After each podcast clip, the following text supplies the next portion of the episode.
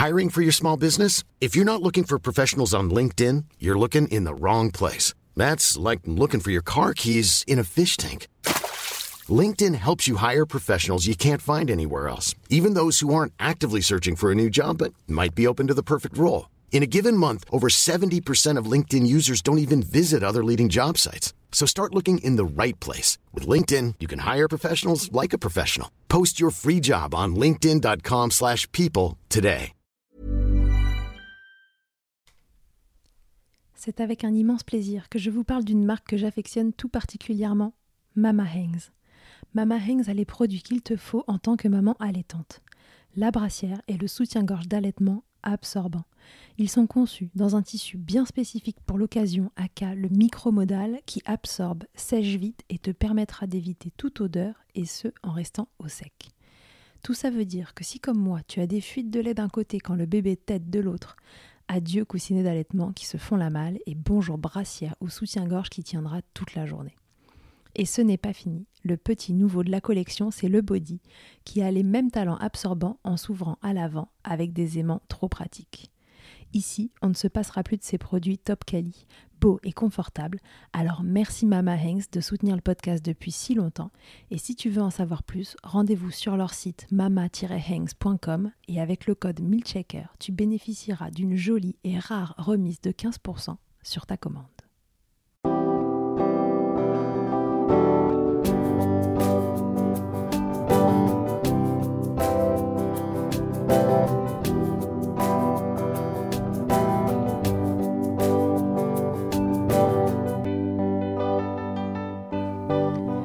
Bonjour et bienvenue dans Milchecker, le podcast qui agite les idées reçues sur l'allaitement. Je suis Charlotte Bergerot-Palisco, je suis la maman d'un petit garçon de 3 ans que j'ai allaité durant un an et je suis la créatrice de ce podcast. Dans la vie, je suis ostéopathe et spécialisée en périnatalité. Je m'occupe des femmes en général, de leur désir de grossesse à leur postpartum, des bébés et des enfants. J'accompagne spécifiquement certaines problématiques d'allaitement en libérant les bébés des tensions qui les empêchent de téter correctement, permettant un allaitement serein pour la mère et l'enfant. Au fil des consultations, je me suis rendu compte que le principal frein à l'allaitement, c'était le manque d'informations, de partage d'expériences et de vécu dans une société où l'allaitement n'est pas une norme. Je vous propose donc d'interroger avec moi des mères et des pères sur leurs expériences, mais aussi de vous informer auprès de professionnels spécialisés en allaitement.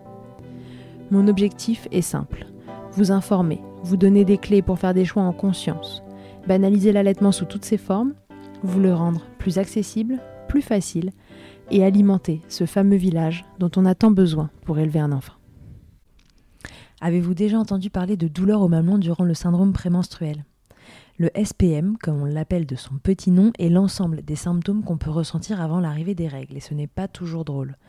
Pour Rachel, qui allait son petit garçon, cela se fixe sur ses seins durant les tétés des douleurs insupportables qui vont jusqu'à l'aversion, alors que son souhait est de continuer d'allaiter, et qui lui font envisager le sevrage de son bambin. Comment a-t-elle compris ce qui lui arrivait, d'où viennent ces douleurs, et qu'a-t-elle pu mettre en place pour y remédier? On parlera aussi dans cet épisode allaitement et parcours de procréation médicalement assistée, car Rachel entame son deuxième parcours PMA avec son conjoint. L'allaitement et ses parcours sont-ils compatibles?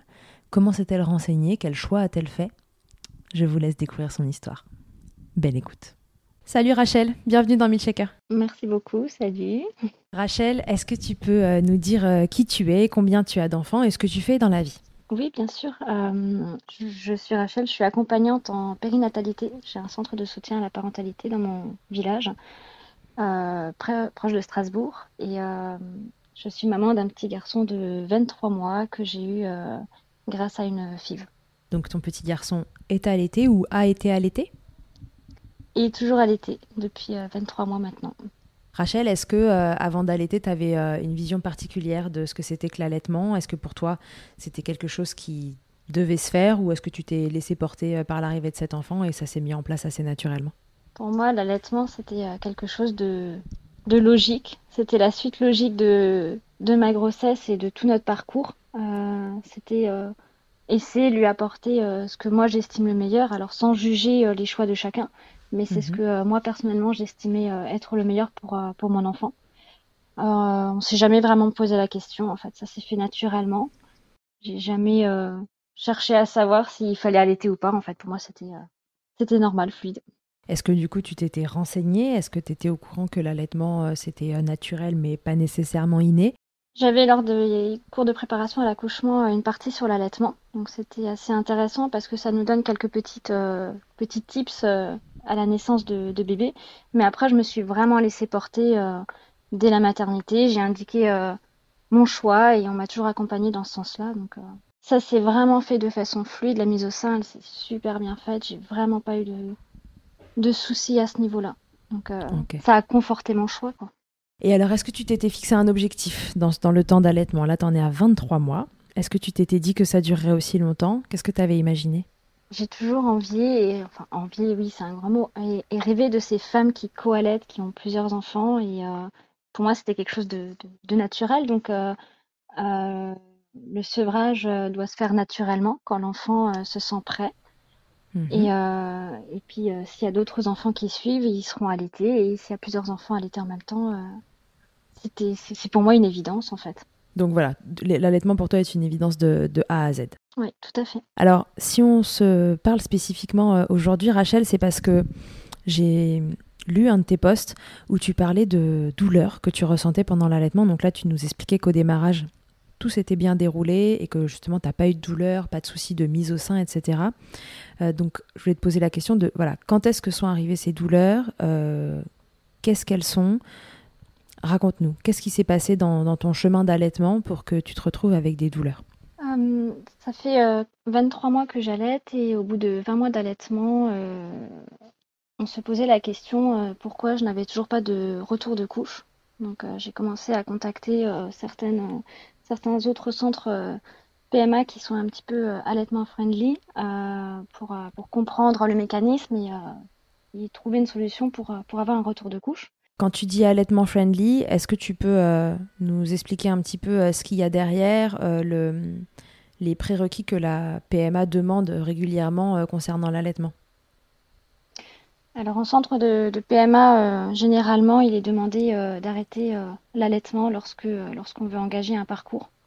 Mhm. Et je, sais, après différentes recherches auprès de la Leche League et de marraines d'allaitement et même de, d'IBCLC, que en fait les produits qui nous sont injectés lors des traitements ne sont pas nocifs et ne sont pas incompatibles avec un allaitement. Sauf que euh, après avoir échangé avec certains euh, professionnels euh, de PMA, ils n'ont pas assez de, retours et de, cas pour engager des frais et prendre le risque d'un échec qui coûte très cher. Et c'est pour ça qu'ils refusent généralement l'allaitement avec la PMA.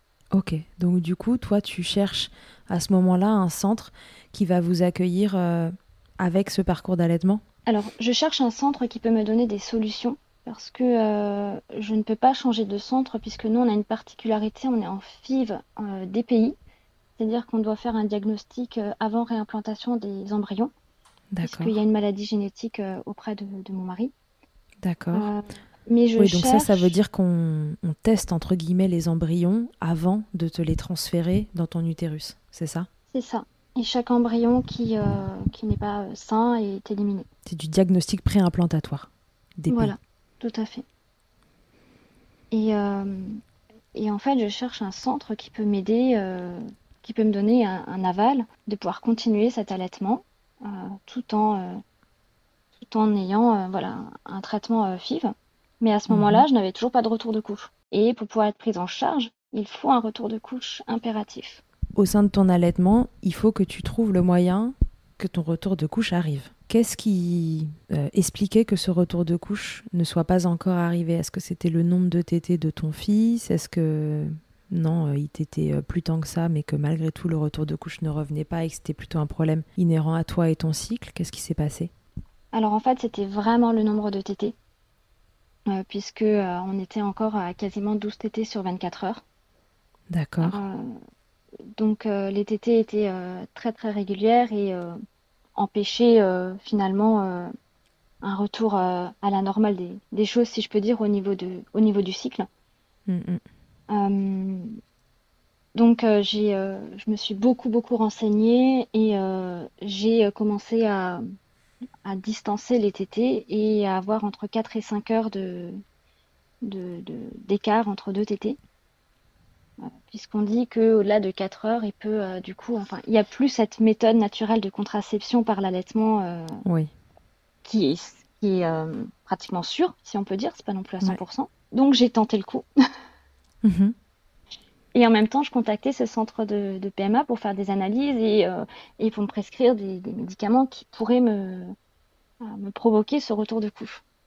Ok, donc du coup, tu es, tu es venu te heurter, entre guillemets, au semi-sevrage euh, d'un bambin, finalement, parce qu'il a fallu euh, différer des tétés euh, très régulièrement avec un bambin qui avait l'habitude de téter bah, 12 fois par 24 heures. Est-ce que ça a été facile à mettre en place? Ça a été assez facile au niveau des journées parce qu'on peut facilement détourner l'attention. les nuits, ça a été compliqué, donc on a, j'ai abandonné et les nuits, ils continuent euh, euh, de téter euh, régulièrement. Finalement, les, d'avoir espacé en journée a, suffi. Donc au bout de combien de temps de, comment on dit, de différement, de différage, enfin j'en sais rien, mais de téter, est-ce que ton retour de couche pointe son nez? À peu près un mois après. D'accord, donc un timing assez classique finalement. Donc oui, le timing d'un cycle en fait. Et là, euh, dix jours avant le retour de couche, je le sais maintenant, j'ai des, je commence à avoir des douleurs au, au mamelon, au téton. Euh, mais vraiment intenses, comme, euh, comme des aiguilles qui me rentrent dans le, dans le téton. Et je, je, commence une sorte d'aversion du coup parce que les, les tétés, genre, je, je, pleure à chaque tété. Ouais, donc là c'est pas la petite douleur. Non, ouais en début de tété ou je ne sais quoi. Là, c'est vraiment le truc qui te donne envie de jeter ton enfant. Ouais, complètement. Complètement. Alors, euh, au début, euh, je pensais qu'il mordait. On pense aux dents, parce qu'il y a encore des dents qui, euh, qui se font. Est-ce qu'il pince un peu trop et j'ai une sensibilité mhm. Je me rends compte qu'au fil des jours, ça s'intensifie. Et je sais que mon fils ne mord pas. On se pose toujours la question, mais je sais que mon fils ne mord pas. Qu'est-ce que tu te dis à ce moment-là ouais? Bah, qu'est-ce qui se passe? Ouais pourquoi, euh, pourquoi j'ai mal? Est-ce que je pense à un problème médical en fait? Euh, mhm. Je pense euh, à une mastite, je, ne sais pas, qu'il y, a un problème au niveau de la tétée, il y a un germe, il y a quelque chose. Puis dix jours après, j'ai mon retour de couche. Ouais. Et ça s'estompe. J'ai encore mal pendant, pendant les règles, mais ça, ça s'estompe. D'accord. Tu fais le lien tout de suite entre les deux?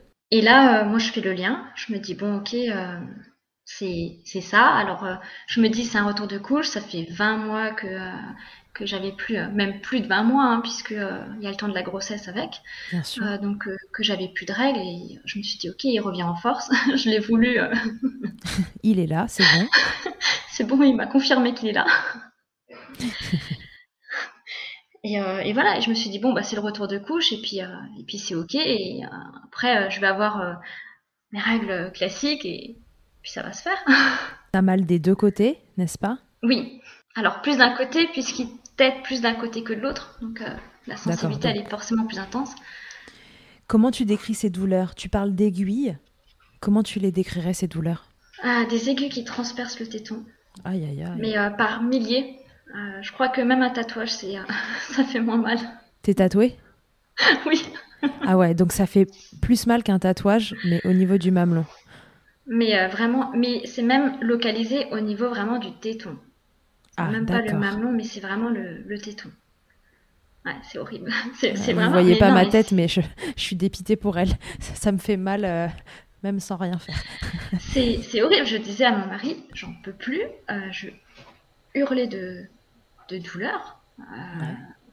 J'essayais d'écourter tant bien que mal les tétés, mais plus je les écourtais et finalement bah, plus Samuel voulait téter. Et ouais. Bah oui, parce que le pauvre euh, chouchou, il comprend rien, lui. Il a tété toute sa vie, 12 euh, fois par jour. Donc déjà, on lui a déféré ses tétés. Et voilà que maintenant, euh, quand il tète, il se fait un peu envoyer balader. Et là, je lui dis, stop, tu me fais mal. Comment lui, il l'a vécu Enfin, comment vous l'avez vécu tous les deux, ce, ce moment-là?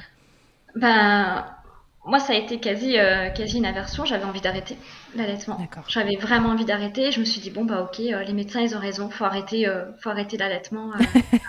ils avaient raison. ils ont gagné. Ils avaient raison finalement, voilà, donc j'arrête. Mais bon, c'est pas aussi simple que ça d'arrêter non plus. Ouais, surtout à 23 mois. Hmm. Donc je serrais les dents. Je serrais les dents en priant qu'ils s'endorment vite le soir. J'essayais de donner le moins possible en journée pour avoir le moins mal possible. Et puis euh, j'ai commencé à chercher euh, bah, des solutions, de, savoir euh, comment je peux soulager ces douleurs. Ouais, alors attends, au début, donc tu t'es dit c'est le retour de couche, mes cycles classiques vont revenir, ceci ne va pas se reproduire. Voilà. Comment tu réagis quand un cycle plus tard, toujours pareil, dix jours avant les règles? Ça revient.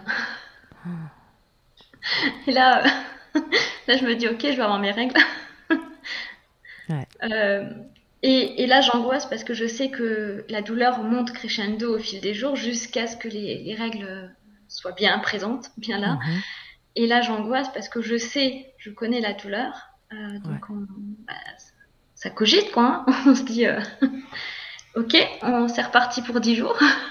Ok, ouais. Voire plus, parce qu'avec le syndrome des ovaires polykystiques, voilà, je ne sais pas si c'est 10 jours, puisque c'était euh, sur le premier cycle 10 jours. Quoi. Ouais, d'accord. Là, tu... Mais tu sais pas, oui. Tu sais pas si cette fois-ci, ça va être plus que ça. Euh, donc là, tu te dis, bon, bah, c'est acté, c'est sûr, c'est lié au retour de mes règles. Donc là, enfin, c'était le retour de couche, mais là, c'est la même chose. Donc tu te dis, ça va être comme ça euh, tous les mois jusqu'à ce que. en fait, au plus vite, tu retombes enceinte puisque tu rentres dans ce parcours de PMA pour la deuxième fois. Oui. Donc ça fait trois mois que c'est comme ça. C'est ça, ça fait trois mois que avant chaque, euh, avant chaque menstruation, j'ai le droit à un pic de douleur euh, intense. Ok, comment tu le gères du coup? La deuxième fois, tu te laisses porter et tu commences à chercher des informations. Qu'est-ce que tu mets en place? Bah, La deuxième fois, euh, je me dis, bon, bah, c'est pas de sa faute et puis il doit pas subir, donc je, je, serre les dents et je prie pour que pendant ces moments-là, les tétés soient le moins long possible. Et en parallèle, je commence à contacter euh, des personnes. Euh, alors, j'avais rendez-vous chez un gynécologue pour certains examens de PMA, donc je lui pose la question.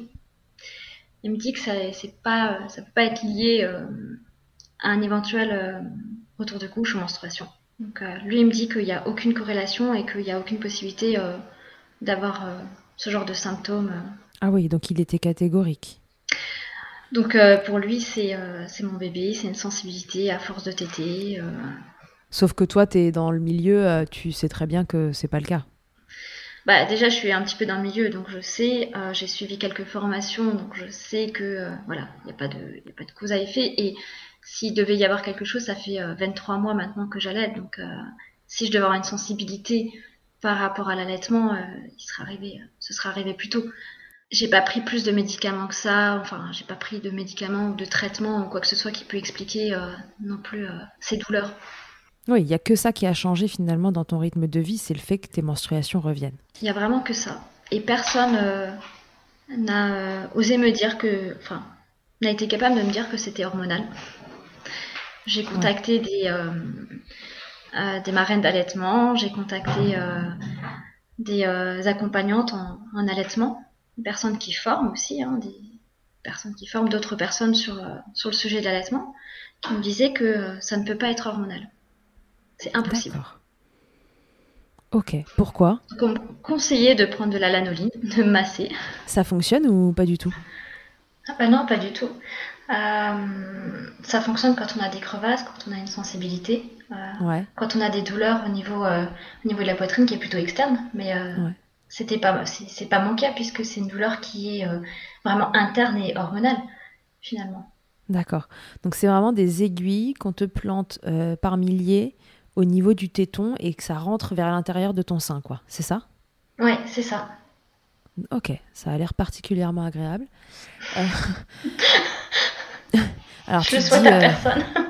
J'imagine. Là, tu te dis, il faut quand même que je trouve une solution parce que ça va pas être viable de passer 10 jours par mois comme ça, j'imagine. Et oui, bah là, euh, la solution, c'est le sevrage en fait. Ouais. là, je me dis, euh, ma seule solution, c'est le sevrage. Donc, euh, mais t'en as pas envie bah, J'en ai pas envie, mais, mais en même temps, je peux pas continuer à avoir mal tous les mois à ce point-là où il n'y a rien qui, qui, soulage. J'ai essayé de prendre des doliprane, rien qui, soulage. C'est vraiment, vraiment hormonal. Donc du coup, qu'est-ce que tu fais? Tu mets en place un sevrage? Qu'est-ce que qu'est-ce que tu envisages de faire?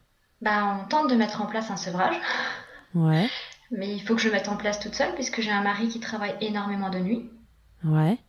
Qui n'est pas beaucoup présent. Il a un travail qui lui prend beaucoup, beaucoup de temps. Donc, euh, donc c'est très compliqué. Euh, j'ai mon fils qui, qui, me tape, qui, bah, qui, qui, est dans l'opposition, hein, c'est normal. Il n'est pas d'accord. Je lui parle beaucoup, je lui explique, mais, mais il comprend pas. Ok. Et là, je me dis, c'est pas la peine.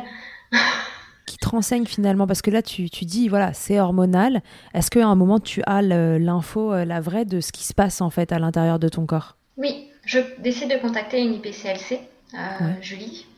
Oui. Comme elle est très douce et bienveillante, je me suis dit, je vais la contacter. C'est la, la seule IPCLC que je connais qui a euh, un bagage un peu plus médical, mais avec des connaissances poussées en allaitement. Et qui me dit que, bah oui, c'est possible, c'est possible que, que ce soit hormonal. Elle avait déjà entendu des histoires comme celle-ci? J'ai pas pu s'échanger euh, avec ça, mais elle m'expliquait que effectivement, euh, c'est tout à fait possible que euh, au niveau des hormones, il y ait des réactions différentes chez les personnes et que, que chez moi, ça se passe comme ça. Ok, très bien. Bon, du coup, ça te rassure. Tu te dis que, enfin, ça te rassure. Ça te rassure pas parce qu'il n'y a pas de solution euh, immédiate à ça. Voilà, c'est tes cycles hormonaux qui sont revenus et, euh, et en plus tu veux qu'ils reviennent parce que voilà, il y, y, a ce projet de deuxième bébé, mais il n'y a pas de solution. En tout cas, il n'y a, a, pas de traitement à ça. On, ne peut rien y faire. C'est euh, c'est ton corps et ta réaction face à ce schéma hormonal qui se remet en place et qui fait que tes seins deviennent, bah, deviennent différents et font mal. Donc là, tu, tu, te dis, bon, bah, cette fois-ci, c'est sûr, ma seule solution, c'est le sevrage. Bah, cette, fois, euh, cette fois, je me dis oui, la seule solution, c'est le sevrage. Euh, et puis, euh, et puis quand, quand, on décide vraiment de, de, se dire, bon, bah, ça y est, on y va, on va le sevrer, c'est pas grave. Il a eu 23 mois d'allaitement, c'est pas non plus. C'est pas un échec. Je me suis mis, c'est ok avec moi et c'est ok pour moi, donc donc c'est pas un échec comme j'aurais pu le vivre au premier mois. Oui, c'est pas ce que tu avais imaginé, mais l'intensité des douleurs euh, ne peut que te, te mettre euh, voilà, devant, le, devant l'évidence, c'est que c'est pas supportable. Et, et, puis quand je prends cette décision-là, j'ai euh, le centre de PMA qui nous suit, mhm. qui me dit bon ben c'est parti, vous êtes inscrit pour pour une prochaine tentative dans, dans, deux mois. Du coup, il m'appelle en septembre pour me dire que dans deux mois on peut recommencer. Ah oui, donc là, ça arrive parce que quand on enregistre, là, je ne sais pas quand est-ce que ça sortira, mais on est le 21 octobre. Donc, euh, la, date approche. Donc là, la date, elle approche. Et, euh, et là, je me dis, OK, euh, j'ai rendez-vous avec une sage-femme de, PMA pour, pour discuter du protocole qui est mis en place, de tout ce qu'on va faire. Et, et, je me dis, finalement, j'ai deux mois encore à, à, souffrir, entre guillemets, en espérant que dès le premier coup, euh, ça fonctionne. J'espère ouais. toujours hein, que ça fonctionne dès le premier essai. Euh... Hiring for your small business? If you're not looking for professionals on LinkedIn, you're looking in the wrong place. That's like looking for your car keys in a fish tank. LinkedIn helps you hire professionals you can't find anywhere else, even those who aren't actively searching for a new job but might be open to the perfect role. In a given month, over 70% of LinkedIn users don't even visit other leading job sites. So start looking in the right place. With LinkedIn, you can hire professionals like a professional. Post your free job on linkedin.com slash people today. Et Mama Hanks ne s'arrête pas là. Si tu as envie, une fois la tétée finie, de garder ton bébé tout contre toi en ayant les mains libres, laisse-moi te parler de leur porte-bébé Carry Pack. Je suis une fervente adepte des écharpes de portage, mais l'ostéopathe que je suis sait que leur mise en place peut parfois vous freiner, vous ou votre moitié. Mais aussi ô combien le portage peut être indispensable pour certains bébés. Chez Mama Hanks, pas de compromis. Le porte-bébé Carry Pack est en fait un vêtement confortable que tu enfiles comme un t-shirt et dans lequel ton bébé va pouvoir venir se lever tout en respectant sa position physiologique, l'enroulement de sa colonne, l'écartement de ses hanches, ainsi que le dégagement de ses voies respiratoires, grâce à des systèmes de serrage des pans de tissu. Ce tissu, justement, il est tout doux. En coton bio, certifié GOTS, le tout est dessiné à Biarritz et fabriqué au Portugal. Tu pourras l'utiliser de la naissance jusqu'aux 10 kg de ton bébé, De quoi t'assurer un certain nombre de câlins collés serrés. Ici, on a utilisé que ça pour bébé numéro 2. Pour toutes les infos, tutoriels et découvrir leur gamme de vêtements de portage, ça se passe toujours sur le site mama-hangs.com et tout pareil, avec le code MILCHECKER, tu bénéficieras d'une remise exceptionnelle de 15%. Et là, je pense plus du tout au sevrage en fait. Ah d'accord, donc là tu te dis non, bah, c'est bon, dans deux mois, euh, si tout se passe bien, je suis enceinte, et du coup ces douleurs, elles vont s'arrêter. Voilà. Après, je ne sais pas, j'ai l'espoir que, que, ça s'arrête. Après, il y a, a d'autres syndromes quand on est enceinte, mais ça, chaque corps est, différent. Donc, euh. Oui, c'est ce que j'allais te dire. Est-ce que du coup, euh, tu aurais eu l'info, mais j'organise euh, après cet épisode-là un épisode expert sur le sujet où on, on, se reposera ces questions euh, avec quelqu'un qui, qui saurait y répondre pour sûr. Est-ce que tu t'imagines que ces douleurs, du coup, qui sont de type hormonal, sont des choses qui pourraient se reproduire avec les hormones de grossesse? Je me réserve toutes les éventualités. D'accord. Mais je connais la, douleur, je connais cette intensité-là. Mhm. Euh, les, euh, les, douleurs et les témoignages qu'on peut avoir euh, lors de grossesse et d'allaitement sont tellement différents d'une femme à l'autre que j'attends de voir finalement ce que ce sera pour moi. Oui, ce sera peut-être tout à fait différent, ou peut-être que tu n'auras rien d'ailleurs, je te le souhaite. Ok, donc là, du coup, on attend, on attend la grossesse pour voir comment ça se passe et le sevrage n'est plus une option. Bah là, euh, là du coup avec le protocole qui a été décidé, euh, on m'a mis sous, sous, pilule puisque j'ai le syndrome des ovaires polykystiques, euh, qui lui de toute façon crée un dérèglement hormonal et quelque part je me dis si ça se trouve c'est aussi ce syndrome-là qui fait que dix jours avant mes règles finalement bah, ça explose au niveau des hormones et que, que j'ai ces douleurs-là que d'autres mhm. n'ont pas. Euh, les syndromes prémenstruels sont quand même euh, très fréquents et euh, douloureux sous différentes formes chez les personnes qui ont un SOPK. Donc, donc là, avec le protocole qui est décidé, on, a décidé de me mettre sous pilule. D'accord. Et là, tu as peut-être l'espoir finalement que sous pilule, ça s'arrange déjà. C'est ça, parce que la pilule, c'est plus vraiment. c'est de l'hormone de synthèse et, et c'est des menstruations de synthèse. Enfin, c'est pas des, des règles anniversaires, c'est pas des, pas des vraies règles. Donc, je ne sais pas du tout comment mon corps va réagir. Et euh, il disait même que, euh, puisque je reprends le, traitement 4 jours après l'arrêt de la pilule, je peux même reprendre sans avoir de, règles du coup. Oui, donc là, euh, bon, bah, point d'interrogation sur la suite, il bah, faudra que tu nous racontes. J'imagine que tu le raconteras sur ton compte et que on pourra suivre tout ça. au moins par écrit De toute façon, oui. Alors, ce que je peux dire, c'est qu'on est le 21 octobre, que mm. j'arrête la pilule dans 8 jours et que pour l'instant, j'ai rien. D'accord. Donc là, tout le monde croise bien fort les doigts. ok. Et alors, ton mari, au milieu de tout ça, qu'est-ce qu'il pense de tout ça, de ces douleurs, de, ce que ça t'impose à toi? Euh, Est-ce qu'il a un avis sur la question ou est-ce que simplement il te suit et il fait en fonction de toi? Il est plutôt en soutien. Euh, il n'a pas vraiment d'avis. Il, me dit toujours euh, Moi, le corps médical, je m'y connais pas. Moi, mon métier, c'est avec les mains. Euh, il est plutôt à, me soutenir et à suivre mes choix. On ne s'est jamais rien imposé, ça a toujours été une évidence euh, l'allaitement pour, euh, pour tous les deux. pas toujours pour les mêmes raisons, mais, du coup, il est vraiment dans, le soutien. Et quand je lui ai demandé, enfin, quand je lui ai parlé de, de sevrage, il était dans ce soutien-là aussi. Il n'a jamais remis en cause quoi que ce soit. Ouais. Et malheureusement, tu disais, il n'est pas là la nuit, et c'était la nuit que c'était le, le, plus difficile. Donc, euh, c'est ça aussi qui a mis un frein à cet éventuel sevrage, parce que il, te, fallait de, il te fallait un copilote avec toi la nuit. Oui, oui, le sevrage euh, seul euh, d'une mère allaitante est difficile, puisqu'il y a toujours cette odeur de, de lait qui est, qui est, présente, et qu'on peut pas, qu'on refuse. Donc, c'est une frustration encore supplémentaire pour l'enfant. Bien sûr. Y a 23 mois, on sait que ils ont euh, des frustrations qui sont déjà importantes euh, autour des deux ans. Euh, là, on leur impose quelque chose. en tout cas, moi, à mon fils, je lui impose quelque chose qui est hardcore, quoi. ouais. Ouais, je comprends. Bon, donc du coup, finalement, ça, t'arrange bien que, ce protocole recommence rapidement et de te dire que tu as la perspective de quelque chose de bah, peut-être mieux, peut-être pas mieux, mais en tout cas de différent. On espère et on, va se laisser porter et je garde en tête que bah, je peux toujours être amenée à sevrer voilà, ça reste, ça reste dans un coin de ma tête, dans le cas où.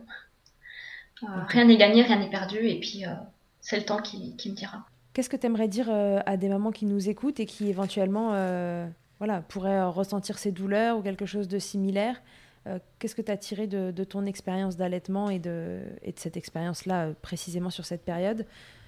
Qu'est-ce qui pourrait les aider ces mamans? Tu voudrais juste dire que ça existe déjà bah déjà voilà que ça existe, mm. qu'on ne dise pas que, euh, c'est des euh, symptômes fantômes ou, euh, des, sensibilités. oui, les sensibilités existent, mais j'ai surtout envie de, dire à, ces personnes de se faire confiance et, de s'écouter. on sait au fond de nous ce que c'est. Il faut juste s'écouter et savoir, savoir s'ouvrir à soi. Quand, il arrive quelque chose et qu'au fond de nous, on, sait que c'est ça, il faut continuer à, se battre pour avoir les, bons, euh, les bons renseignements. J'ai jamais trouvé ça normal. Je me suis renseignée un petit peu partout jusqu'à ce que jusqu'à ce qu'on me dise bah oui c'est possible. Et, et, en fait c'est comme pour tout dans la vie. Il faut juste faut juste continuer à se battre tant qu'on sent qu'on n'a pas euh, son problème qui est résolu. Ou en tout cas qu'on n'a pas euh, une réponse à la question. Oui, parce que toi, le problème n'était pas résolu, mais tu savais ce qui se passait et ça te permettait du coup de, de faire un choix euh, de façon consciente et éclairée. Oui, c'est ça. Après, chacun fait, son, fait, fait le choix qu'il souhaite. Mais au moins, je savais qu'est-ce qui se passait. Je savais que ce que je faisais n'était pas nocif pour mon fils, parce que finalement, il y a aussi ça. Quand on a des douleurs, on ne sait pas ce qui passe dans le lait. Euh, c'était aussi une crainte. Mhm. Et c'est quelque chose, euh, une bactérie qui est nocive et il faut arrêter. il y a toujours, oui, tu as eu peur de faire quelque chose de mal en continuant de l'allaiter. Et oui, il y a toujours toutes ces questions-là, forcément. Ouais, donc le message, c'est voilà, ces douleurs-là existent. Si vous êtes dans ce cas-là, euh, bon, voilà, espérons que cet épisode vous apporte un bout de solution. Encore une fois, je, je me charge de de faire un épisode expert sur ce sujet-là pour qu'on puisse euh, voilà, un peu plus détailler les mécanismes et, euh, voir s'il y, y, a des bouts de solution. Mais c'est voilà, ça existe. Euh, a priori, il y, a une origine hormonale. Et bon, visiblement, en tout cas, dans tout cas, il n'y a pas grand-chose à faire.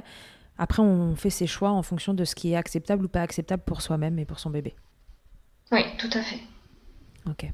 Et si on a un doute, contacter une BCLC plutôt qu'une accompagnante L'accompagnante, euh, elle peut aider à la mise en place d'un allaitement, à un sevrage. Elle peut accompagner, mais quand il y a euh, vraiment quelque chose, une, douleur ou un, doute, euh, c'est l'IBCLC qui doit prendre vraiment le relais. Ouais, bien sûr, on ne le dira jamais assez. Hein, le, toutes, les personnes qui satellitent autour de vous, en pré, en postpartum, pendant l'allaitement, peuvent toutes être euh, d'une grande aide pour votre allaitement, d'un bon accompagnement. Mais quand il y a une problématique euh, un peu plus spécifique, vous trouverez pas mieux que les consultants en lactation IBCLC, voilà, qui sont euh, surformés sur le sujet et qui, a priori, voilà, ont ces connaissances bien spécifiques que les autres ne peuvent pas avoir parce que tout simplement, c'est pas leur métier. donc, voilà, on ne leur dira jamais assez, mais si vous avez une galère avec votre allaitement, appelé une IBCLC. Euh, bien, bien. Est-ce qu'il y a autre chose que tu aimerais nous dire euh, sur, euh, sur ce sujet-là? Je souhaitais parler un petit peu de, de la PMA. Je souhaitais éventuellement en parler aussi, si on peut en, bien sûr. en profiter, parce qu'on est de plus en plus nombreux finalement à être dans des parcours de PMA. On se rend compte en étant sur les réseaux que on n'est pas des cas isolés et que les places deviennent chères en fait. Les places deviennent très chères. Et euh, quand on est une maman allaitante, on est euh, rarement accepté en, protocole de PMA. J'ai fait le choix et c'est un choix en pleine conscience. C'est pas forcément un choix que, que je vais conseiller et, euh, et je dirais jamais explicitement à quelqu'un tu peux continuer à allaiter tout en reprenant un parcours de PMA. Mhm. Mais par contre, quand on s'est renseigné et qu'on fait son, faut qu'on fasse son propre choix. Moi, j'ai fait le choix de continuer d'allaiter tout en reprenant un, protocole qui est quand même lourd parce qu'une FIV, c'est euh, des injections euh, tous les jours euh, d'hormones, voire deux, trois injections vers la fin, plus un déclenchement, plus une anesthésie générale pour une ponction des, ovocytes. Donc c'est pas un parcours anodin. Non, pas du tout. Mais je me suis énormément renseignée parce qu'il était hors de question de transmettre quelque chose de nocif à mon fils en reprenant un parcours PMA pour égoïstement vouloir un deuxième enfant. Parce que finalement, c'est un petit peu ça quand même par rapport au premier qui allaitait. Euh, Aujourd'hui, il n'y a aucune étude qui dit que c'est nocif ou pas nocif, en fait. Aujourd'hui, on va avoir la Léché Ligue qui va nous dire euh, que tous les traitements sont, j'ai plus le mot, qui sont, euh, qui sont OK en fait avec un allaitement, qu'il n'y a, y a rien ou très peu qui passe dans le lait. Euh, que le vrai gros risque, ça va surtout être une baisse de lactation en fait. Selon l'âge de l'enfant, finalement, l'impact il est, il est minime. Moi, à deux ans, c'est pas, pas dramatique. Il n'a pas trois mois. Les professionnels de santé, ils vont refuser systématiquement euh, une maman allaitante qui part en parcours PMA parce que il faut savoir qu'une PMA, ça coûte euh, en moyenne entre 10 et 20 000 euros, mhm. euh, puisqu'il y a des biologistes, il y a les anesthésistes, il y a tous les médecins. une équipe derrière. Mhm. C'est ça. Et ils ne prennent pas le risque d'un échec quand il y a un allaitement parce que l'allaitement peut euh, créer un échec. Ça peut. Ça ne veut pas dire que c'est dans 100% des cas, puisqu'un échec il peut arriver sans allaitement et euh, 100% des tentatives, il n'y a pas 100% de grossesse. Et ça augmenterait, selon tes connaissances, le, le risque de fausse couche Non, en fait. D'échec euh, de mise en place? En fait, ce qui se passe euh, souvent quand il y a un allaitement qui est en place et qui est bien en place, euh, l'endomètre, il est euh, plus fin euh, que lorsqu'il y a lorsqu'il y a plus d'allaitement, puisque l'allaitement va inhiber un petit peu tout ce mécanisme de reproduction, puisque normalement dans la nature, tant qu'on allait, on, est, on ne reproduit pas. Mm. Et j'en discutais avec un gynécologue qui je lui ai demandé pourquoi en fait. Et il m'expliquait que l'endomètre est souvent plus fin et donc il n'est pas accueillant. Ouais. il permet pas d'accueillir un embryon. Et donc dans ces cas-là, les traitements risquent d'être plus lourds, donc plus longs, plus coûteux. Donc ils ne le font pas. Et puis après, on ne sait pas, on ne connaît pas aujourd'hui les, pourcentages de, réussite et d'échec euh, de maman allaitante parce qu'il n'y a pas de... Enfin, euh, on n'a pas les budgets pour faire des études de toute façon. De toute façon, sur l'allaitement et les mamans allaitantes, quel que soit le, médicament... Oui, il n'y a pas. Il n'y a, pas de, a pas de budget. Hmm. C'est rare. Ok.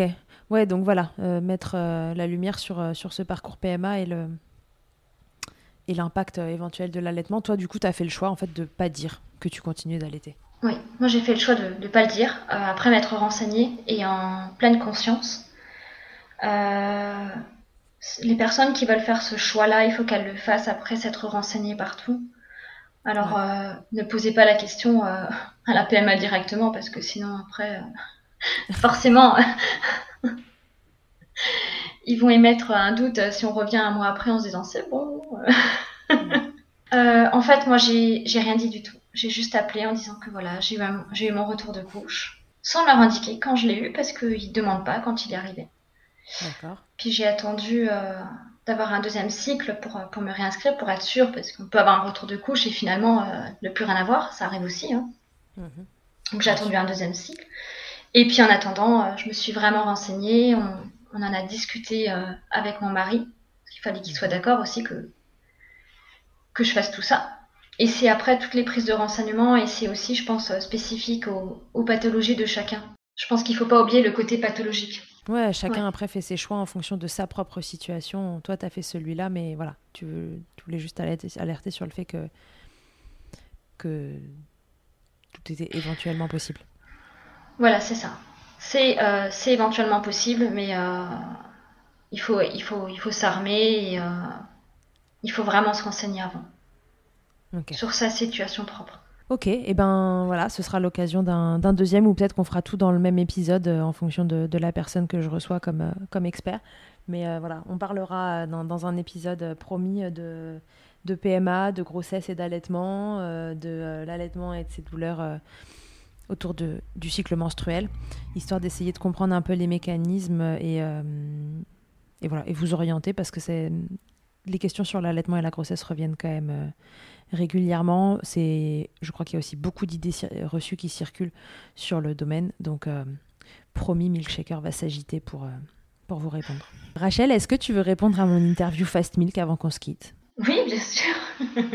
Alors Rachel, quelle est ta tétée la plus insolite? La tétée la plus insolite, euh, ça a été dans le coffre de ma voiture. Dans le coffre? Pourquoi? Il y a la tétée dans le cosy, ça c'est assez classique, comme truc insolite, mais pourquoi dans le coffre? Qu'est-ce que tu faisais dans ton coffre? Ça roulait? Euh, On était en, on était en, vacances et euh, c'était cet été et Covid, Covid oblige, on a eu la deuxième dose de vaccin, mais on n'avait pas encore le pass sanitaire actif, donc il fallait manger à emporter dans le coffre. Et il y a eu une urgence tétée, donc. D'accord, donc pique-nique dans le coffre, tétée dans le coffre. Voilà.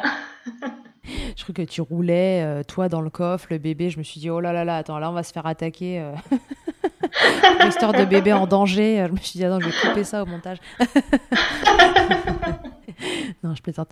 Le truc le plus glamour qu'il t'ait été donné de vivre durant ton allaitement, Rachel? Ah, Le truc le super glamour, ça a été euh, la tétée vomissement. Euh. il t'a vomi dessus en même temps qu'il t'était? Il a tété et puis s'est remonté tout de suite. Et le sein a été tapissé de. Régurgitation. Voilà, oui. Non, non, non, non, non, de, de, de vomi, euh, de vomi gastro. Ah, de bébé diversifié, tu veux dire? Oui, oui. ah oui, d'accord, bonheur. Ah oui, ok. Ah oui, donc c'est comme quand t'as la gerbe et... que tu bois un verre d'eau, ça ressort, quoi, c'est ça? Voilà, c'est ça, ouais, c'est ça. Ah, ok, super. Bonheur de L'amour, en effet. Ah, glamour de dingue. Ta position préférée dans le Kama Sutra de l'allaitement, c'est quoi? Ah, la, la position classique. Hein. Ou la madone, euh, ouais dans mes bras, euh, tout levé. Et si en un mot tu pouvais me résumer ton allaitement, tu me dirais quoi? Le bonheur. Parfait. Ben, super. On va se quitter là-dessus. Euh, merci Rachel d'avoir euh, accepté de, témoigner dans Milkshaker. Ton histoire m'intéressait. C'était pas un truc que j'avais entendu régulièrement. C'est quand même relativement rare, j'ai l'impression, euh, cette histoire de, douleur au début des cycles. Est-ce qu'il y a un lien avec ce syndrome des ovaires polykystiques? Est-ce qu'il n'y en a pas? Voilà, encore une fois, on essaiera de d'approfondir ce sujet-là avec un pro. Mais merci d'avoir confié ton histoire. Je pense qu'il y a peut-être des mamans qui se retrouveront dedans, qui l'ont connu, peut-être à moindre, à moindre mesure, mais, mais qui connaissent ça et que ça pourra rassurer. Alors euh, c'est cool d'avoir eu... d'avoir que tu aies pu raconter ton histoire autour de ça. Merci beaucoup. Et puis euh, voilà, la suite euh, de, cette histoire-là, euh, bah, tu nous la racontes sur ton compte ou tu repasses ici si tu as envie de nous dire comment ça se passe quand ta grossesse s'enclenche. Je te le souhaite le plus vite possible et surtout que, tu sois tranquille, que tu n'aies pas d'aversion à l'allaitement pendant la grossesse et que ton projet puisse aller là où tu le souhaites, à savoir co-allaiter tes bébés après quand ils sont là tous les deux. Nous, on va aller chercher les infos côté physiologie pour comprendre un peu euh, ce qui s'est passé euh, dans tes seins et dans ton corps. avec plaisir. Merci de m'avoir accueilli. Mais de rien, avec grand plaisir. Et puis à tous et à toutes, je vous dis à très bientôt dans Milkshaker. Que ce soit votre première écoute ou que Milkshaker vous accompagne régulièrement, merci beaucoup d'avoir écouté cet épisode. Si vous aimez ce podcast et que vous souhaitez le soutenir, c'est très simple. Notez-le, abonnez-vous, mettez un commentaire avec 5 étoiles de préférence en fonction de votre plateforme d'écoute et surtout partagez-le sur les réseaux sociaux at Milkshaker Podcast pour le faire connaître. Pour suivre l'actualité du podcast, ça se passe sur le compte Instagram du même nom ou sur mon site internet charlotte-bergerot.fr où vous trouverez tous les épisodes. Vous pourrez désormais y faire un don si vous souhaitez soutenir Milkshaker. On se quitte encore et toujours avec Emma et son titre Blinded qu'elle a écrit et composé en collaboration avec Nemen. Je vous dis à très vite pour un nouvel épisode et d'ici là, n'oubliez pas, Prenez soin de vous, milkshakez autant que vous le voudrez et bousculons ensemble les idées reçues sur l'allaitement maternel.